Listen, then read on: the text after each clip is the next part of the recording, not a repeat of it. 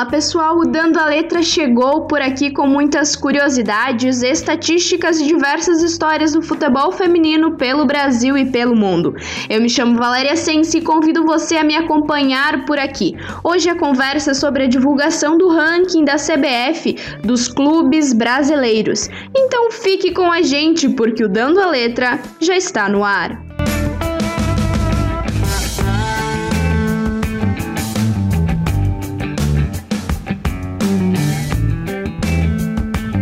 Vice-campeão do Brasileirão Feminino de 2019, campeão da Copa Comembol Libertadores Feminina do mesmo ano e campeão brasileiro feminino de 2020. Esse é o Corinthians, líder do ranking da CBF com 10.792 pontos. O Timão, que em 2019 estava na nona colocação, precisou de dois anos e muitos títulos sob o comando do treinador Arthur Elias para se tornar uma potência na modalidade, com reconhecimento nacional e internacional. Esqualelê, ela segura, são os últimos segundos, apito o árbitro! O Corinthians é campeão do Brasileirão Feminino de 2020! O time que quebra seus próprios recordes! a força a ser batida, a grande potência do futebol feminino brasileiro conquista o bicampeonato. Líder isolado e absoluto do Brasileirão, foi em busca do título que escapou das suas mãos em 2019 e agora, em 2020, reescreve essa história de forma brilhante. Sempre um espetáculo em campo. Quatro anos, quatro finais, dois títulos. A taça do Brasileirão volta para as mãos corintianas. De tradições e glórias mil, Altaneiro, salve o Corinthians! Campeão do Brasileirão Feminino de 2020! e comemora, levanta as mãos, comemora demais a Grazi. Esse título está em belas mãos e sobe o som!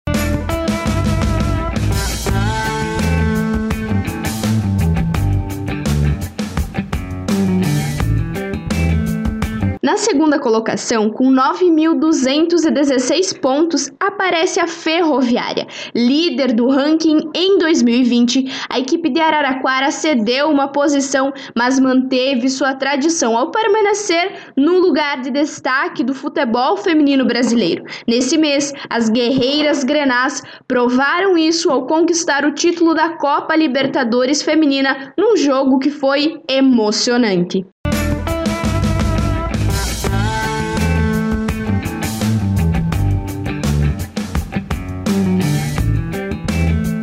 Brasil tá dominando o futebol sul-americano aqui na Comebol Libertadores, hein? Tá dando muito nós.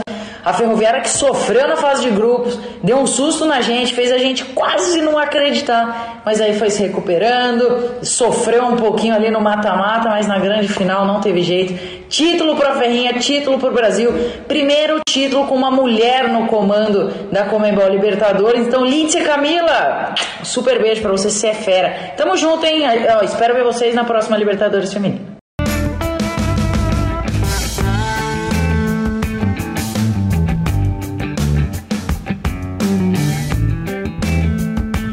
Divulgado na última segunda-feira, dia 29, o ranking é estabelecido a partir de um cálculo feito pela CBF que leva em consideração os clubes em competições das últimas cinco temporadas.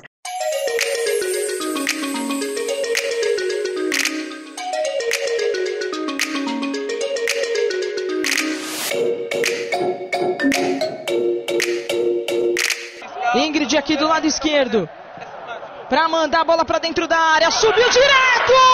Que golaço! Gol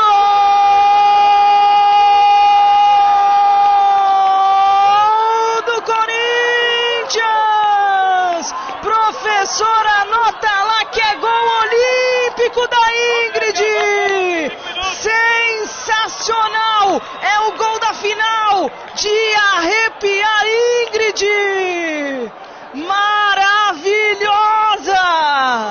Que Batida fechadinha, eu tô toda arrepiada, eu não tô mentindo não. Eu tô toda arrepiada.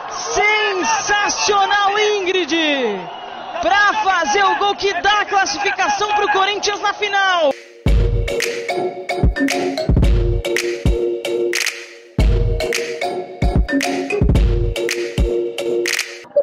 Corinthians, como a gente já destacou, é o líder desse ranking e tem na conta aí quatro títulos. São duas Copa Libertadores, 2017 e 2019, e dois Campeonatos Brasileiros Série A1, 2018 e 2020.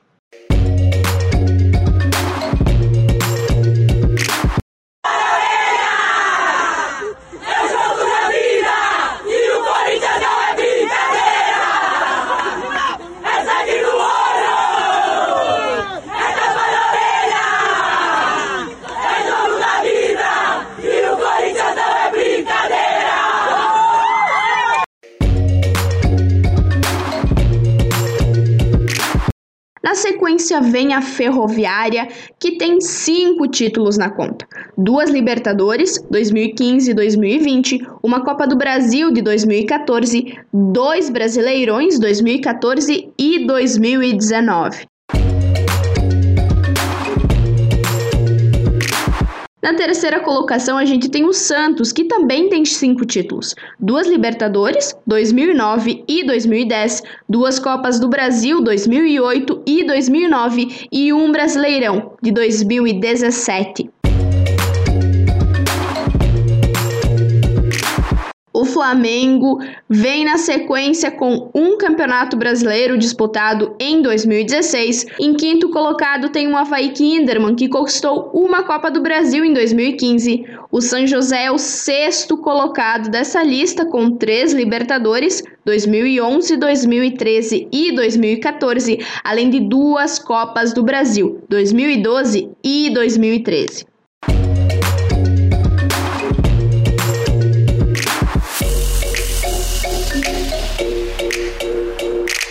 Na sétima colocação, nós temos o Iranduba. Na oitava, o Audax, com uma Copa do Brasil, a de 2016. Em nona colocação, a gente tem a Ponte Preta. E fechando o top 10, o Vitória da Bahia.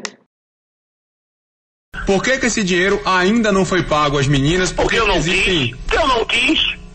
Tá pra vocês entenderem que isso não é um convênio público. Isso é dinheiro público. Esse dinheiro que tem na CBF pertence aos clubes. Mas Sabe? esse dinheiro foi repassado eu, pela CBF com o destino final do futebol feminino? Eu, mas que eu expliquei ontem a vocês a situação financeira do Estado, vocês não entenderam porque não quiseram. Ou fingiram que não entenderam.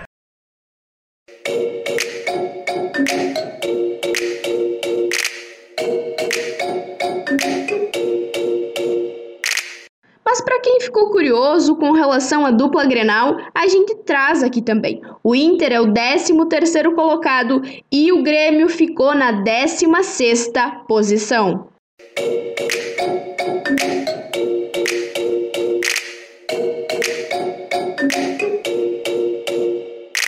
É Corinthians e Ferroviária. Está autorizada Adriana. Partiu a batida!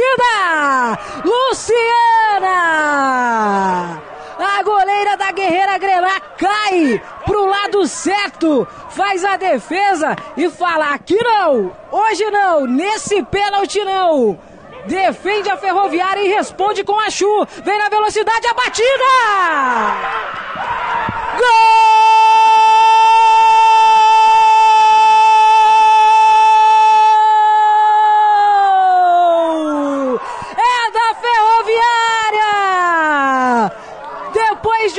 Um pênalti, a Luciana fez a defesa e praticamente acelerou uma assistência. A Chu, olha o lance. A Chu tava lá, era ela contra duas marcadoras. Ela conseguiu, acelera a locomotiva, bateu da entrada da área e não deu dessa vez para Lelê. No finzinho do primeiro tempo. Que emocionante! A Ferroviária abre o placar com Chu, camisa 9. Anota aí o dela. Agora, Corinthians 0, Ferroviária 1. Já no que diz respeito ao ranqueamento das federações estaduais de futebol, São Paulo segue na liderança. Tem seus clubes aí no topo da tabela e tem também a sua federação. Na segunda colocação dos das federações, nós temos a Federação Carioca, depois vem a Federação da Bahia Pernambuco, Santa Catarina, Rio Grande do Sul, Amazonas, Paraná, Minas Gerais e Distrito Federal, fechando a lista das 10 primeiras federações de acordo com o ranking da CBF.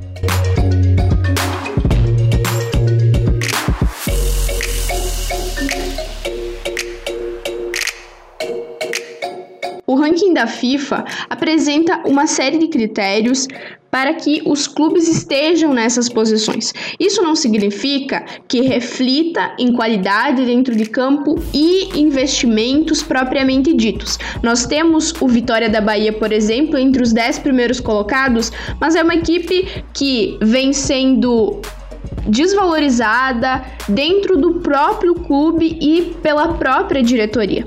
Então, o ranking da CBF, ele é uma forma de nós refletirmos sobre o futebol brasileiro e sobre como ele está sendo encarado pelos próprios clubes e pela federação máxima do nosso país. Só ter uma ideia de como a gente aqui não fala sem brilho desse assunto. Se eu tivesse devendo 120 milhões ao futebol masculino, vocês não estavam falando nada.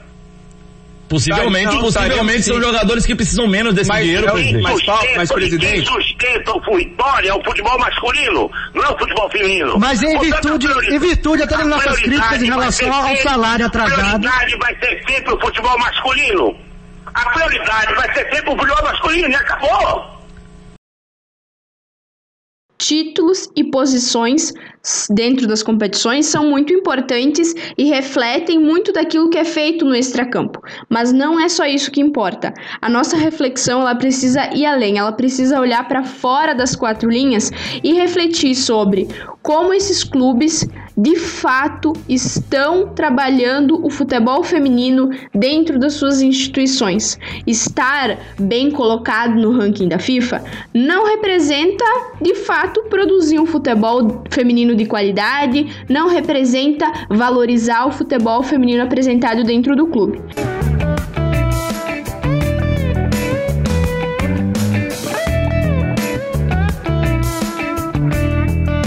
E o Dando a Letra de Feriado vem chegando ao seu final com várias interrogações e questionamentos com relação a esse ranking que a CBF divulgou. Foi justo, não foi justo?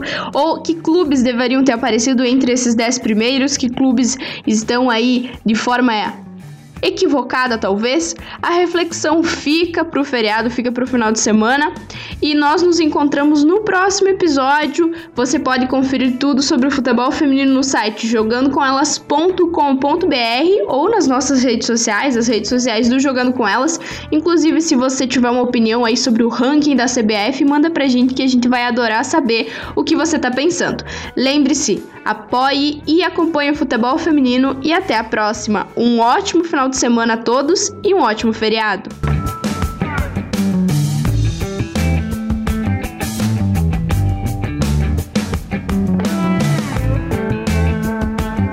As informações utilizadas para a produção do podcast Dando a Letra pertencem ao site CBF, Twitter oficial do Corinthians e Twitter oficial da Ferroviária.